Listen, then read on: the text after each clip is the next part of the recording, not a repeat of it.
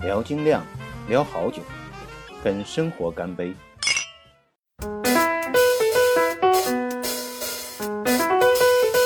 大家好，我是爱喝酒的李芳啊，我们终于又见面了啊，很久没有更新啤酒的节目了。嗯，主要的原因呢，就是啊，我这个懒病犯了，啊，一直懒得更新。嗯，在其实，在黄金周假期里面，我是啊录了这期节目，但是因为设备的原因，呃，录的不是很好，所以现在再重新录一期这个节目。那么我们这一次啊要讲的主题呢，就是呃用水果、蔬菜和香料来酿造这个啤酒的一些啊要点和方法。那么我这次想到讲这个用水果酿造的这档子事呢，是因为我最近就酿了一款这个水果风味的啤酒，是一款桃子风味的，嗯，淡色二。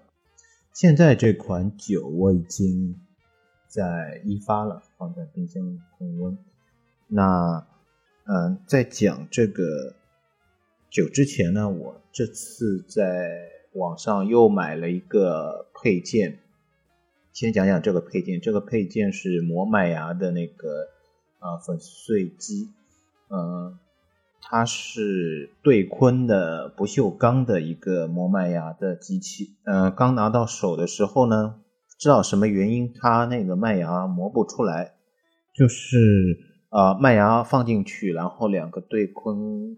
转的话，这个麦芽进不去，嗯，不知道什么原因。后来我，他那个机器买过来，应该是本身自己就调好的，因为它两个对坤之间是有间隙的，啊，他把这个间隙调好以后发货发过来的，然后自己把这个一些呃那个漏斗啊这些东西都自己装配下去，然后我买的是。啊，网上一家店叫慢品，他们家是下面会给你配这个一个两个这个金属的棍子条条状的棍子，然后把螺丝上在上面，算是一个最简陋的底座。然后这些装配好就应该可以用了，但是我试下来不知道什么原因，它就是呃磨不进去。后来我在。咨询了他们，在他们指导下面，然后把那个嗯对坤锁定的对坤给解锁锁解锁了以后，再调这个这对对坤的间隙，然后调了一下，后来是可以用。然后我酿造这款酒的时候，就用了这个啊对坤的磨豆芽呃磨那个麦芽的机器。然后它的速度应该是比原来那个磨盘，我原来最初用的那个磨盘式的，呃，效率要高一点。嗯，但是呢，它因为没有安没有安那个很紧密的那种啊底座，所以它就是就靠一个螺丝把这个金属的啊这个很光滑的这个棍子安在它的底座上，所以在磨的时候那个底座会。滑动会扭来扭去不太好，所以这个最好是自己再摁一个木的那个底座，把那个木板当中挖一个矩形，就是它这个堆坤可以漏下来的麦芽磨好以后漏下来的这个东西，然后它磨的效果和磨盘比起来，就是对坤磨的这个呃麦麸啊。它的保留的那个情况要更加好一点，它不像那个磨盘会把它整个碾的比较碎，就是包括麦麸，它也会把它有一些碾碎的这种感觉。但是对坤呢，磨好的麦芽拿出来看，就感觉它是受那种挤压被挤出来的那种感觉。啊，相对来说，对坤这个啊。麦麸可以保留的更好一些，也有可能是，嗯，我调的间隙稍微大了一点，所以我下次在磨的时候，我考虑会把那个间隙再调的小一点试试看。但是我家里没有那个合适的拧它那个锁这个对空的这个螺丝、螺帽，嗯，都是为人家借的工具。因为它这个装置设计的很紧凑，所以它需要一个比较小的那个扳手能拧它。我家里只有大的扳手，大的扳手不合适。啊，是这样，这样一个机器，大概是三百多。一般网上。有两种材质的这种对坤的磨麦芽的机器，一种是呃碳坤的，一种是不锈钢的。碳钢的这个磨麦芽的机器呢，总的来说啊磨的效果是差不多的，但是它是碳钢的，没有不锈的这个处理，所以它是会生锈氧化的。所以你在用的时候还有一个保养的要求，就是要把它。啊，长期一旦你长期不用的话，就要把它涂上油，然后防止它氧化，也比较麻烦，所以最好是买不锈钢的，就不用理它，放在那里就可以。好，这是我新买的一个机器，大家如果要改进这个啊磨麦芽的效率的话，也可以考虑买这个对坤或者甚至是三坤的这种磨麦芽的机器。然后还有一点就是。这个机器理论上是可以接那个电钻的。如果接上电钻的话，用电钻的那个动力去磨它，那个效率更加高了。大概五公斤的麦芽，大概就几分钟的事吧。然后接麦芽，呃，接那个这个机器要接电钻的话，最好是把这个电钻是固定住的，这样的话会减少出现这种意外事故的概率。所以也是一个蛮复杂的东西，等于你装底座的时候，也要给这个嗯磨麦芽的这个电钻也要安一个固定的一个底座，而且跟跟这个呃对坤这个机器最好是一体的，连连在一起的。这个就不详细展开了，大家可以在啊淘宝、某宝上去找这个东西，然后商家一般都会指导你怎么弄的。我们言归正传，再回到我这次做的陶子伟的啊诞生二，我来先简单介绍一下我这个做的这个配方的一个基本情况吧。然后它的这个麦芽呢，主要是用皮尔森麦芽，我这次应该是用了皮尔森麦芽，大概是一点四公斤多一点。我我那个买的时候没有算好。其实是要用到一点六的样子，所以就少了一点。然后饼干麦芽是一点二公斤，这两个是主要的基麦。然后还有用到焦香麦芽，焦香麦芽它是有两个色度，一个是十，一个是二十，这两个色度的各零点四公斤，一点点就够了。然后还会用到燕麦片零点二八公斤，然后最后还要用一个棕色糖，嗯，比利时的棕色糖，啊，主要原因可能还是它是一个比利时风格的淡色尔，所以会用这种，用这种比利时的中糖，但是。我在做的时候忘记最后放这个糖了，这个糖基本上是在煮沸完成以后再加的，所以我就一不小心就忘了。我家里其实还是有一些中糖的，大概有一包，一包大概是两百多克吧。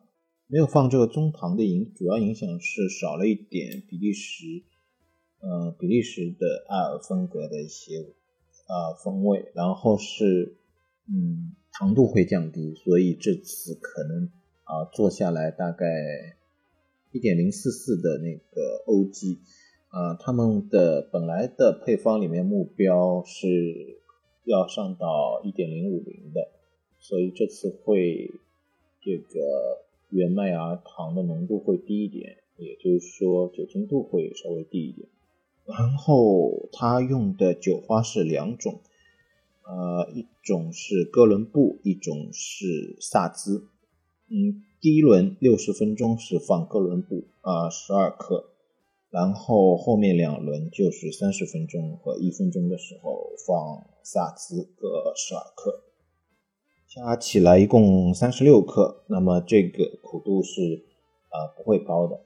然后很重要的一个是桃子，桃子呢，我大概放了六个水蜜桃，嗯，有三四斤的样子，大概三四斤重量的这个桃子。然后它的叫叫叫它的糖化温度是六十六度，呃，六十分钟。我实际操作的时候稍微低了点，大概是在六十四度糖化的。然后水洗是七十八度，煮沸也是六十分钟，正常一个小时的。然后一发啊啊发酵的话，用的酵母是一个英国的诺丁汉酵母，呃，一发是十八度，然后是十四天，嗯，我觉得是用不了那么长。二发是也是十八度，十天，OK，这就是这个配方的基本情况。那么在这个我们很多做啤酒的人都会想，一直在想一个做这个精酿啤酒，一直都会想一个问题，就是我们还可以用一些什么东西来酿酒啊？除了这个传统方法里面的四个。啊，最主要的原料啊，水啊、麦芽、酵母啊、啤酒花以外，还可以加些什么？是大家普遍会问、关心的一个事情。那么，在很多这个辅料里面呢，水果、蔬菜和香料是非常非常常见的一种添加物。水果呢，通常就是。非常容易就混到这个啤酒里面，而且跟啤酒的风味搭配起来是没有什么违和感的，而且有很多啊水果风味的这个啤酒呢特别受啊女性这个饮酒者的欢迎。我这里讲的这个水果风味的啤酒是指的是主要的酒还是啤酒，就是还是麦芽发酵的这个啤酒。呃，不是说是完全用水果发酵的酒，呃，完全用水果发酵的酒呢，它有自己的专门的名词叫西达，呃，西达酒呢，在那个很多酒吧、啤酒酒吧里面都可以看到，只要是大一点的，它品种多一点的都会看到，在有一些也有那个。大规模商量的啤酒厂也会出这种罐装瓶装的西达酒，在有些超市里面也可以看到。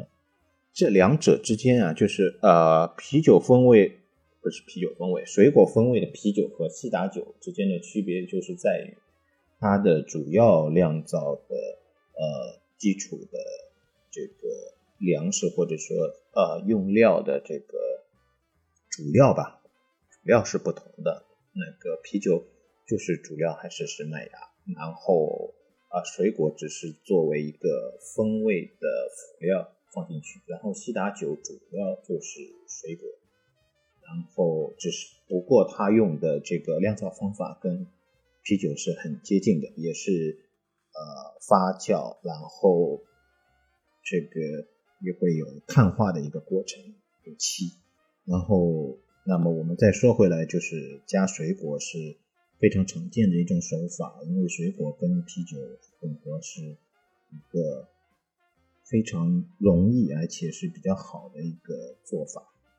嗯，尤其是水果的香气和味道会丰富这个啤酒的口感。那么如果我们用蔬菜呢，又是另外一种情况，因为蔬菜里面主要是淀粉，用蔬菜来。提供这个淀粉替代淀粉的来源。如果你是从口味和香气的角度来看，添加蔬菜呢，其实对这个啤酒口感的这个味道的改变是很少的。当然，也有一些这个重口味的蔬菜例外啊，比如说用辣椒。用辣椒的话，它这个辣椒因为它的这个这种。口感和气味比较冲的，所以它我加进去的话，实际上会对这个啤酒的口味会造成明显的影响。那么除了蔬菜，我们还有一个非常常用的辅料，就是香料了。嗯，在精酿啤酒之前，其实欧洲人也有相当一部分人就很早就开始用这种各种各样的香料加到啤酒里面。这个其实跟我们啊做菜啊做食物的这个呃道理是一样的。那在那个菜里面放香料啊，是增加它的香气啊口感，在啤酒里面是一样的。像这个比利时风格，它就会很。很多都会加很多香料，什么水菜籽的，就是香菜籽啊，甜糖籽啊，还有一些橘皮啊，橘皮是非常比利时比利时的一种做法，会加进去，这些都是香料。除了这些的话，一些其他的香料也可以加进去，而且香料对这个香气和口感的改变还是比较大的。你可以自己试试看，各种各样的香料放进去，会有一种可能非常意外的效果出现。那么这三种添加剂呢，都会改变这个呃啤酒的风味。最关键的就是要掌握怎么加，加多少的这个概念。那么我们先来讲一讲这个用水果加水果的话，有一些。有哪些方面需要注意和关注的？水果呢？大家应该都吃了不少了。一般水果里面就是主要是从味道来说，主要就是甜味和酸味。尤其是没有熟透的水果，里面会带有更明显的酸味。呃，但是这两种这个口感和味道呢，通常人们都不会讨厌的。都喜欢比较甜，也也会接纳这个酸，因为酸会让这个口感比较清爽。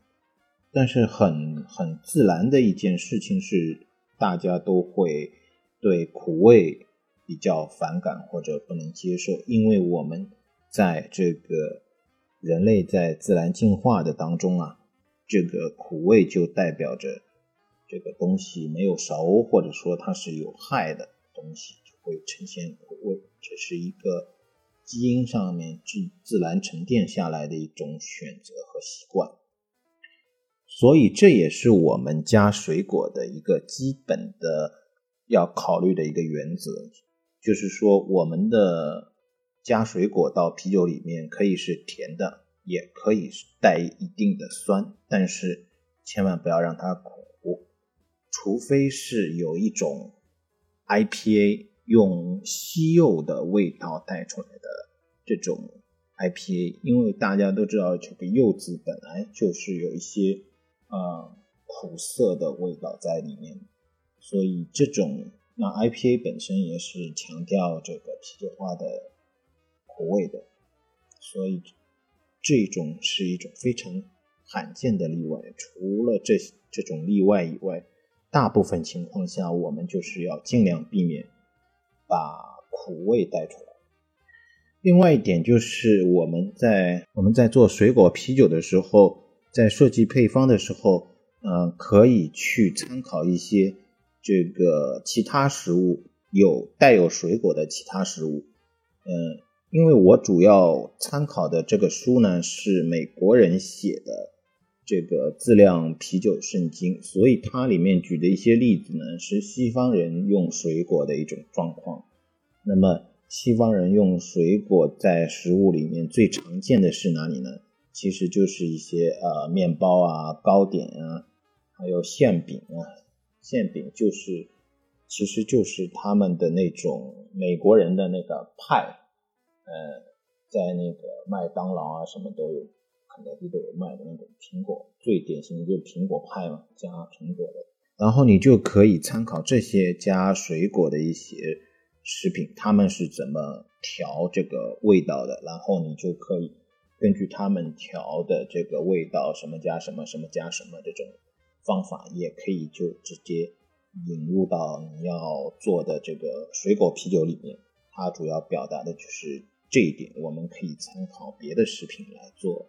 水果啤酒，他举的例子是，呃，橙子蜜钳啊，或者是巧克力覆盖的一个樱桃啊，这些参考这个就可以做一款樱桃加到这个巧克力世涛或者巧克力波特里面，得到的结果也是会非常不错的。再比如就是参考橙子蜜前的话，就是在小麦啤酒里面加一些橘子皮呀，来创造类似的黑面包的这种口感。这个做法应该是在比利时小麦里面非常常见的。比利时小麦里面通常都会放一点这个他们的那个橘皮来这个做酒。然后他还举了一个例子，就是他们的美国人的那种水果馅饼，就是苹果派之类的。他们不是这种派外面有一个啊比较硬一点的那个壳嘛，比较松脆的那个壳。然后他说这个壳是带有那种蜂蜜或者焦糖味道的。然后他就说在做水果的啤酒的时候呢，你就可以保在这个啤酒里面保留一点甜的味道或者一些这个烘烤的味道在这个啤酒里面。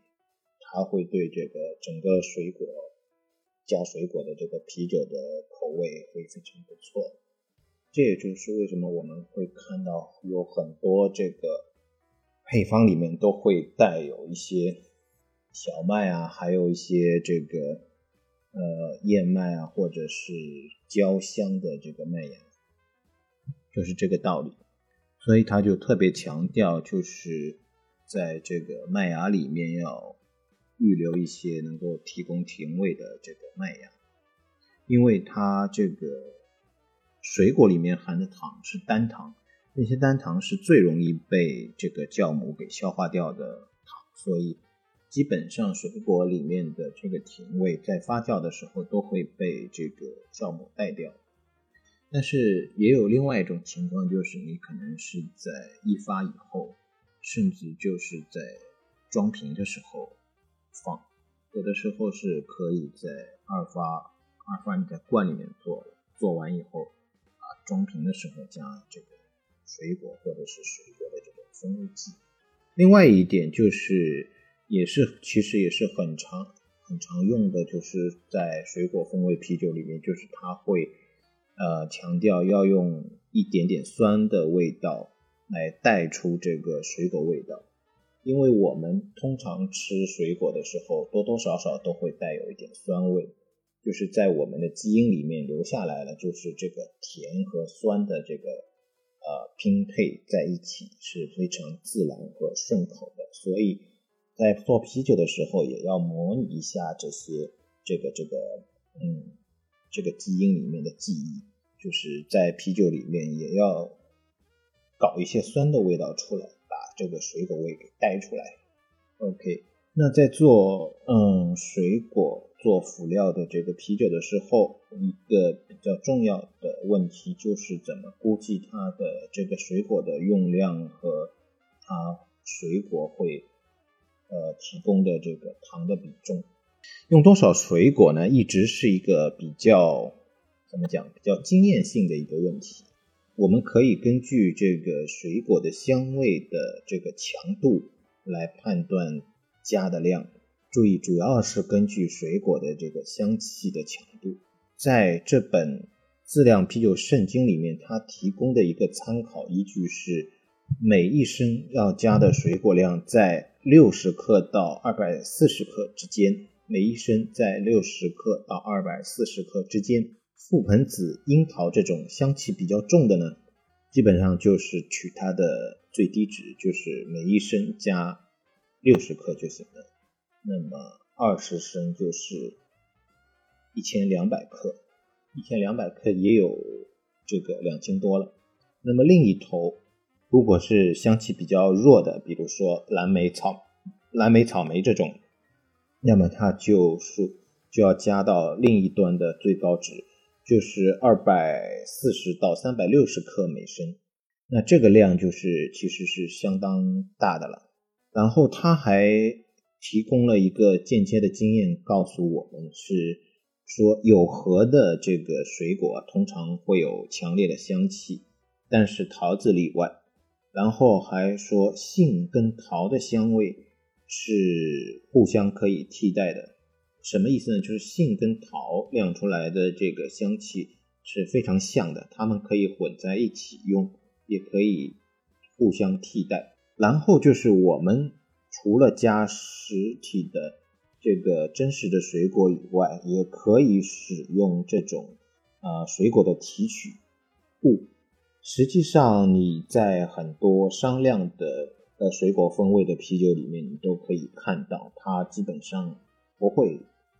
加这个真的水果啊啊，不是叫加真的水果，怎么讲？就是不会加这个啊新鲜的水果果实的这种果肉啊果泥这种，它都会加的是那种呃提取物，或者叫一般都是这个某某水果的浓缩液这种。它是从水果里面提取出来的，但是它是比较浓缩的，一小瓶就相当于好多好多水果这种。这种提取物呢是比这个实体的这个水果的果肉要更好用，它的提供的香味更加足。然后提取物主要其实就是提供这个香味。如果你要得到跟水果接近的颜色的话，啊，还是要用一些这个呃真实的水果会带出这个颜色，但是这个并不关键，因为我们在酿啤酒的时候，我们随随便便加一点这个深色的麦芽，都会让它的颜色变掉，然后也很少，其实很少有这个可以达到这个水果的这个颜色。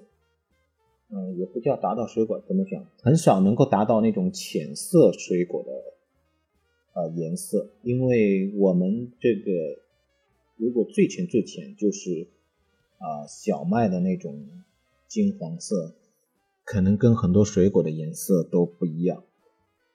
比如说亮桃子的话，你要拿得到粉色，这个是很难的，除非你是另外加一种。嗯，色素啊或者什么，我也不知道怎么会怎么能够达到这个粉色的颜色。相反，一些红颜色的这个效果可能还更容易用麦芽来得到的。那除了提取物以外呢，一些果汁也是可以用的。但是其实我也用果汁酿过一次，好像是啊，我忘了是小麦的还是 L。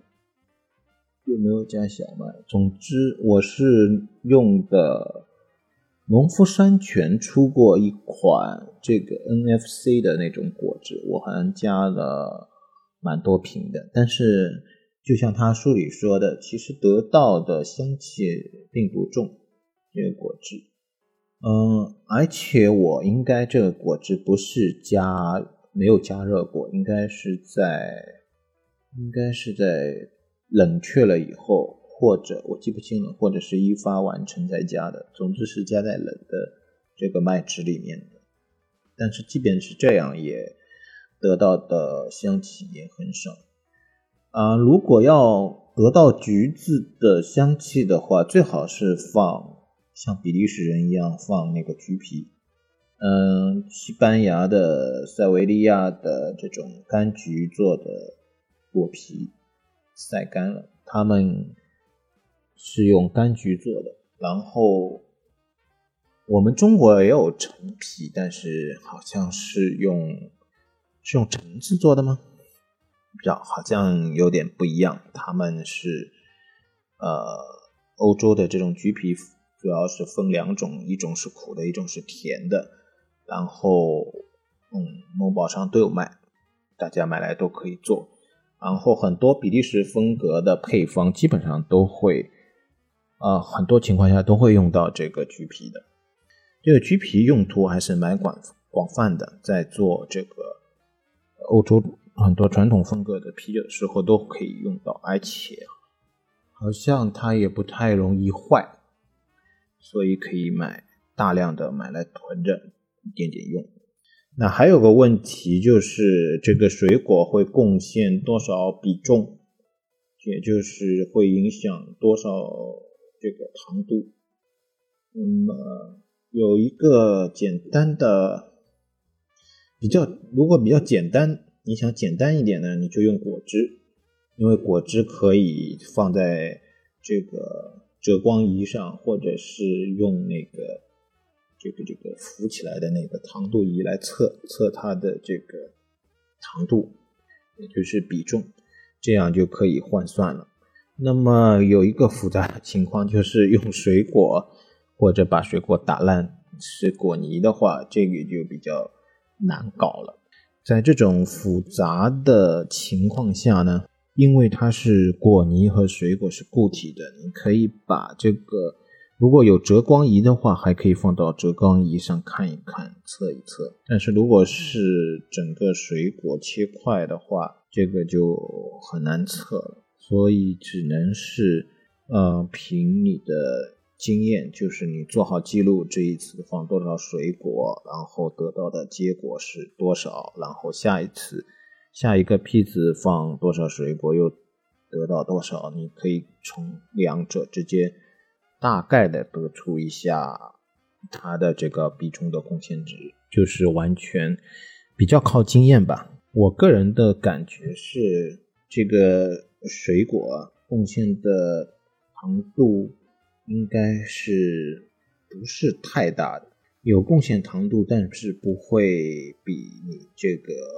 本身麦芽提供的糖度大的，所以说影响其实也不是很大，只要凭经验估计一下，应该没有什么大问大问题，而且顶多就是做出来的酒酒精度稍微高一点嘛。因为水果里的糖，如果你是发酵的，参与到发酵的话，就是基本上都会那个转化成酒精的。嗯，水果酿造呢，还有几个要补充的一些关键的点。第一个是这个水果，水果的它那个单糖可发酵的糖，它是被包裹在水果的那个细胞的细胞壁里面的。就有样子，就好像那个橘子一般般的橘子里面，橘子的那个橘衣啊，包着这个肉肉的那个橘子，就像这样一种情况一样。所以要把这个细胞壁打破了以后，让它的糖出来，才能参与到这个发酵。破坏这个细胞壁的方法其实有蛮多种的，像你可以冷冻冻它了。然后融化，然后或者是直接粉碎，就打碎这个水果，这样更可以更好的释放水果里的糖，让酵母去吃掉它们，利用它们转转换成那个酒精。然后第二个比较关键的点就是什么时候加？那么如果是煮沸的。中间加的话，肯定会嗯损失很大部分的这个香气的。为什么会有一部分要在有一部分配方选择是在煮沸时候加呢？因为那个水果是生鲜的嘛，难免你不知道它可能染上菌啊或者什么情况，所以就是为了防止它那个感染这个有毒的有害的菌啊，就。让它参与到煮沸，就是即便是参与到煮沸，也是在煮沸的最后阶段放进去的。大家要注意一下，就是基本上你把水果放进去，你就可以关火了，千万不要在煮沸开始的时候就放啊！煮六十分钟，煮六十分钟的话，这水果味道就一点都没有。那最好就不要在煮沸里面放，那就是在二发之前。就是在二发二发的时候放，也就是说不参与到它的主发酵，这样能够保留更多的这个呃水果的香气。也就是说，一发你像主发酵先呃发酵完成了，然后再放水果进去，然后如尤其是果泥的话放进去的话，它第二次就会再分罐，然后它又会发酵又会冒泡。如果是不参与主发，等于是二次发酵把这个水果发的话，那还有一个问题就是什么呢？就是在装瓶前，不能让它的水果的糖还留着，因为如果还留着的话，你就搞不清它有多少糖留着了。对于你那个后续碳酸化的时候，你不知道放多少，再放多少糖进去让它出那个碳酸了。如果它糖留的多的话，你又再放糖的话，它有可能在装瓶以后就有大量的二氧化碳会出来，然后会让瓶子爆掉，就是有这样一个危险。然后我这本书里面说呢，是最好是放二到四周，就是煮发完成以后，你放水果果泥进去，然后让它在里面再发酵。两到四周，这好像是非常一个保险的做法，因为一般主发也就是十四天嘛，所以这个你放两到四周，那肯定所有的糖都消化完了，这个就比较保险。然后发完以后，你再把它装瓶的时候再放糖就很 OK 了，你就当它里面没有糖就好了。这是一个。点就是在如果是在二次发酵里面装这个水果的话，需要注意。然后第三个点是要注意一下 pH 值，其实也就是注意一下这个啤酒的酸度。很多这个水果啤酒的这个水果风味啤酒的 pH 值是在四点零到四点四之间，啊，甚至还会更低。那么还有一些是酸啤酒，那么酸啤酒的话，它就很低了，它就会在三点二到三点八。一般来说，pH 值在三点八到四点零的时候，就是已经是完全完全足够，而且是呃对很多人来说是可接受的最低的 pH 值了。因为再酸的话，它是另外一种。酸啤酒的特定风格了，有很多人是受不了那种酸的。其实也就是说，最好也就是在四点零出头一点，那个酸的范围是比较好的。像我喝过一款这个达格海狸的滚浊 IPA，它是水果风味的，它为了突出这个水果风味的，然后它苦度不高。这款这款浑浊 IPA 苦度不高，也就是它在煮沸的过程中参与到加热的这个啤酒花很少，它有大量的啤酒花都是啊干头各种干头进去的。然后呢，它肯定是放了一些制造酸味的东西，后把它带出有一点酸味的，就是你喝下去是能明显感觉到它是偏酸，但是。这个酸是完全可以接受的，就是酸的不厉害。然后通过它这个一点点的酸，又把它那种呃水果风味的浑浊 IPA 的这个味道完全就带出来了。这个处理就啊非常非常好，属于这种很高级的这个混浊 IPA 的这个做法。我们这个半量水果风味的目标应该就是往这个地方发展。当然，也有一种情况就是。有些水果它本身就是偏酸的，那你可以稍微做的酸一点，尽量和这个水果的这个印象记忆当中的味道可以呃靠拢接近一下。最后呢，还要注意，就是有的水果啊，甚至是蔬菜，它本身是嗯偏酸的话，它的本身的 pH 值就啊可能在四以下的，所以用它们做酒的话会。有很有可能是把整个酒的 pH 值都拉低的，这个你也要稍微注意一下，在计算配方的时候要把它考虑进去。比如说，嗯，酸樱桃 pH 值是在三点二到三点八，它可以把一般的啤酒降低几个几个单位的 pH 值。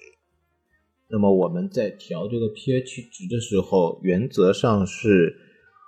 呃，把这个 pH 值定在这个水果的本身的 pH 值和不加水果的时候的啤酒的 pH 值的取中间段就可以了。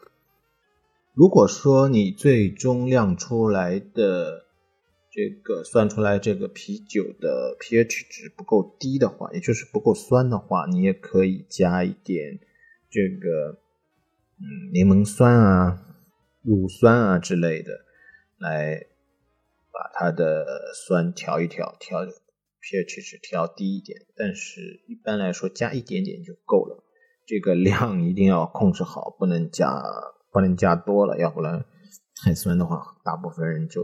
就就就受不了了。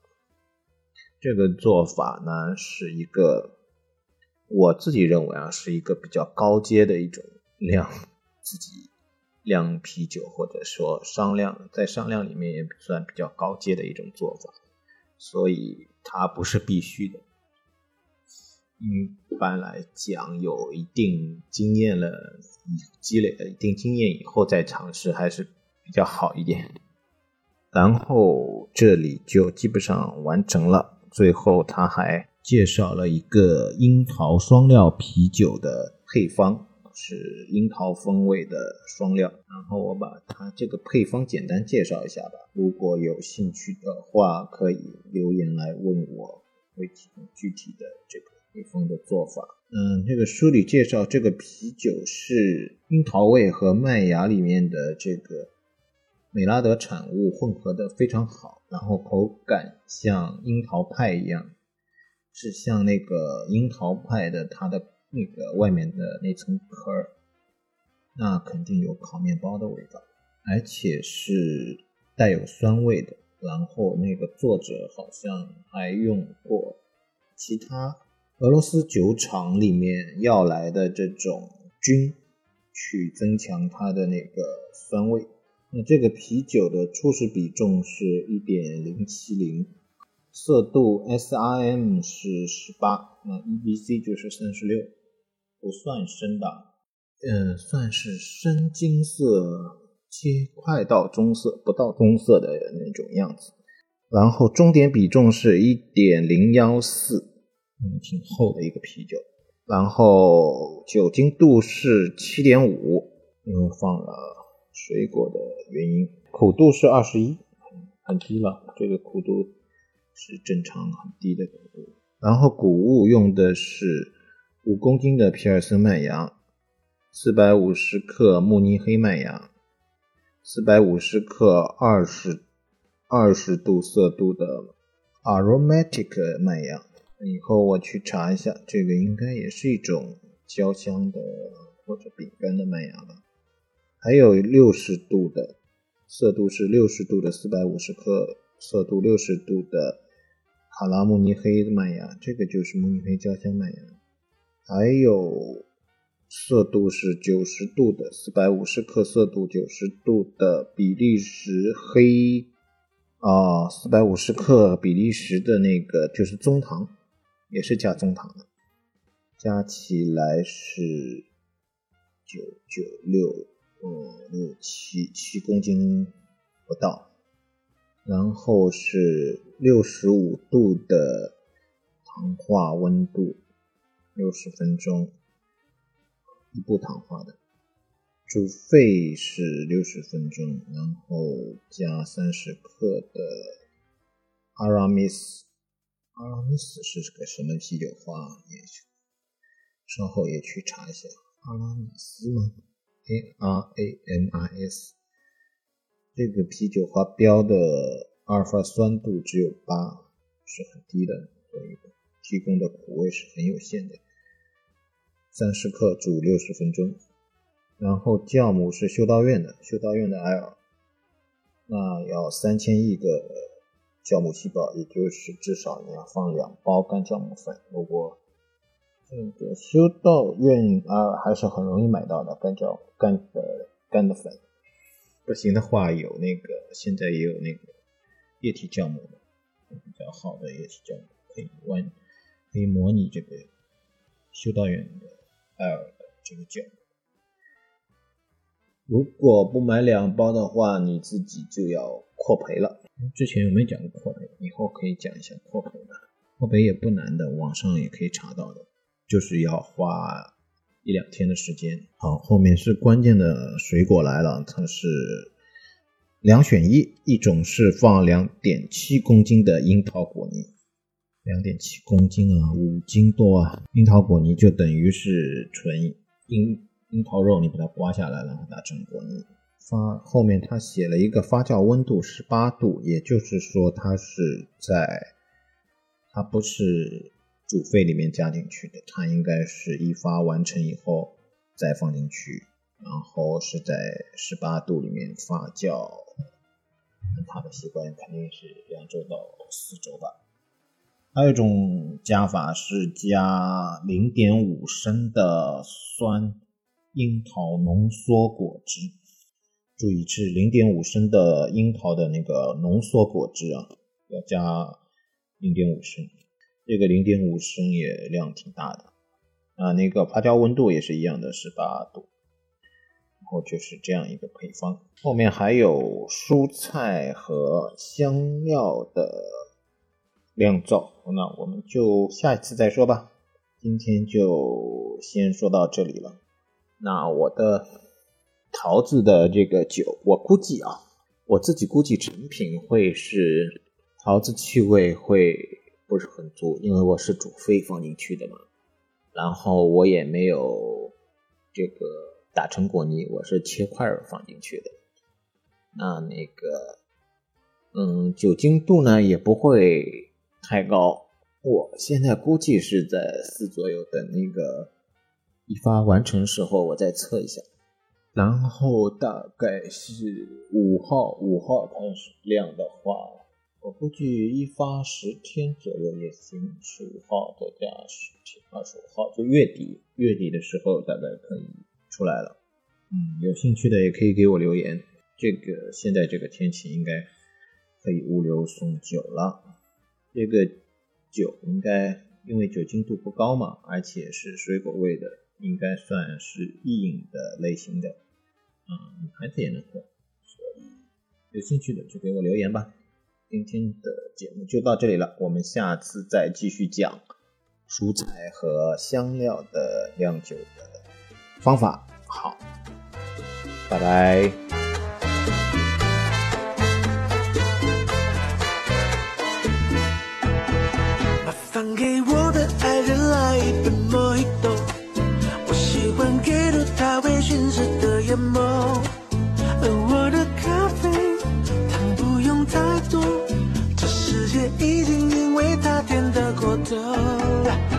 就跟他笑容一样浓郁的雪茄，就别浪费时间介绍，说起来吧。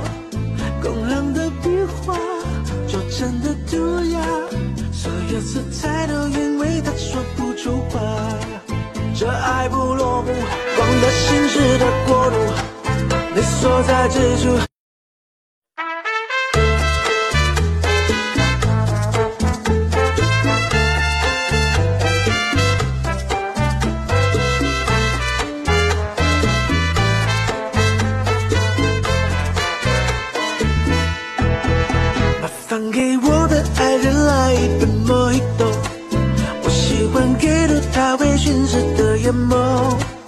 而我的咖啡糖不用太多，这世界已经因为它甜得过头。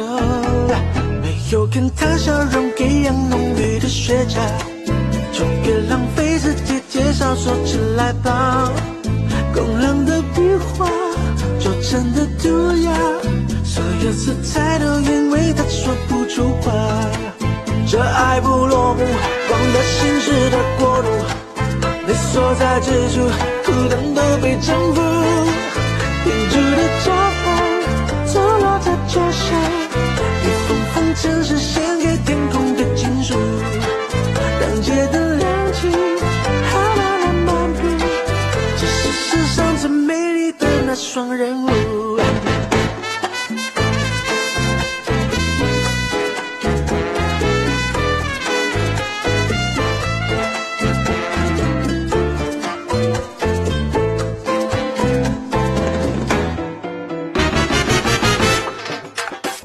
冰冷的蜡烛车跟着棕榈摇曳载着海风私奔漫无目的古董书摊漫着时光香气我想上辈子是不是就遇过你喧嚣的海报躺在慵懒的阁楼阳台和你心文学在笔下的那一片海